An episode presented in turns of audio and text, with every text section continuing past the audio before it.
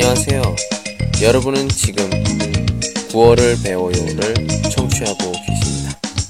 자, 시작합니다. 안녕하세요. 유 선생입니다. 수업 시작하겠습니다.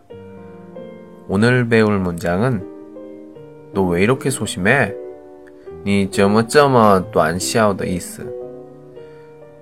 我们韩国人呢 혈액형 성격 좋아해요. 所以我们很关心学生的性格。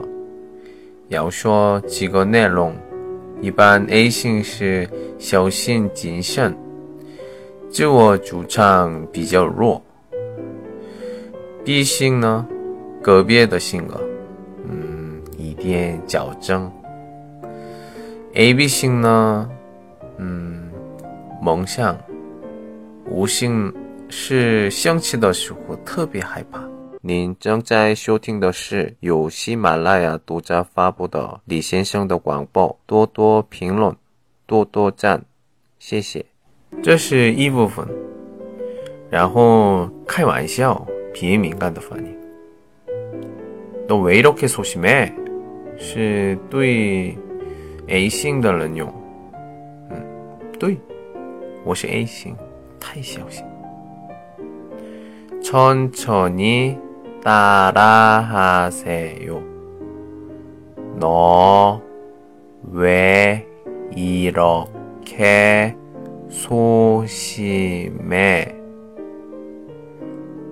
너 왜 이렇게 소심해? 조금 빨리 따라하세요. 너 왜 이렇게 소심해? 너 왜 이렇게 소심해? 좋습니다. 괜찮아요. 오늘은 여기까지. 在构思课堂永语时，现在开始上课，수업 시작하겠습니다. 今天讲的句子 오늘 배울 문장은 니, 너, 为什么, 왜,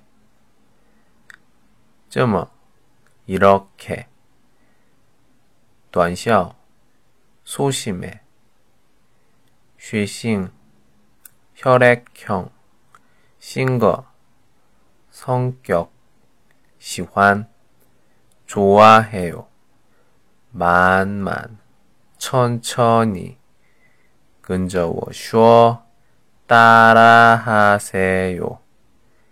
有一点快 조금 빨리 好 좋습니다. 不错 괜찮아요. 今天就上到这儿 오늘은 여기까지. 好 안녕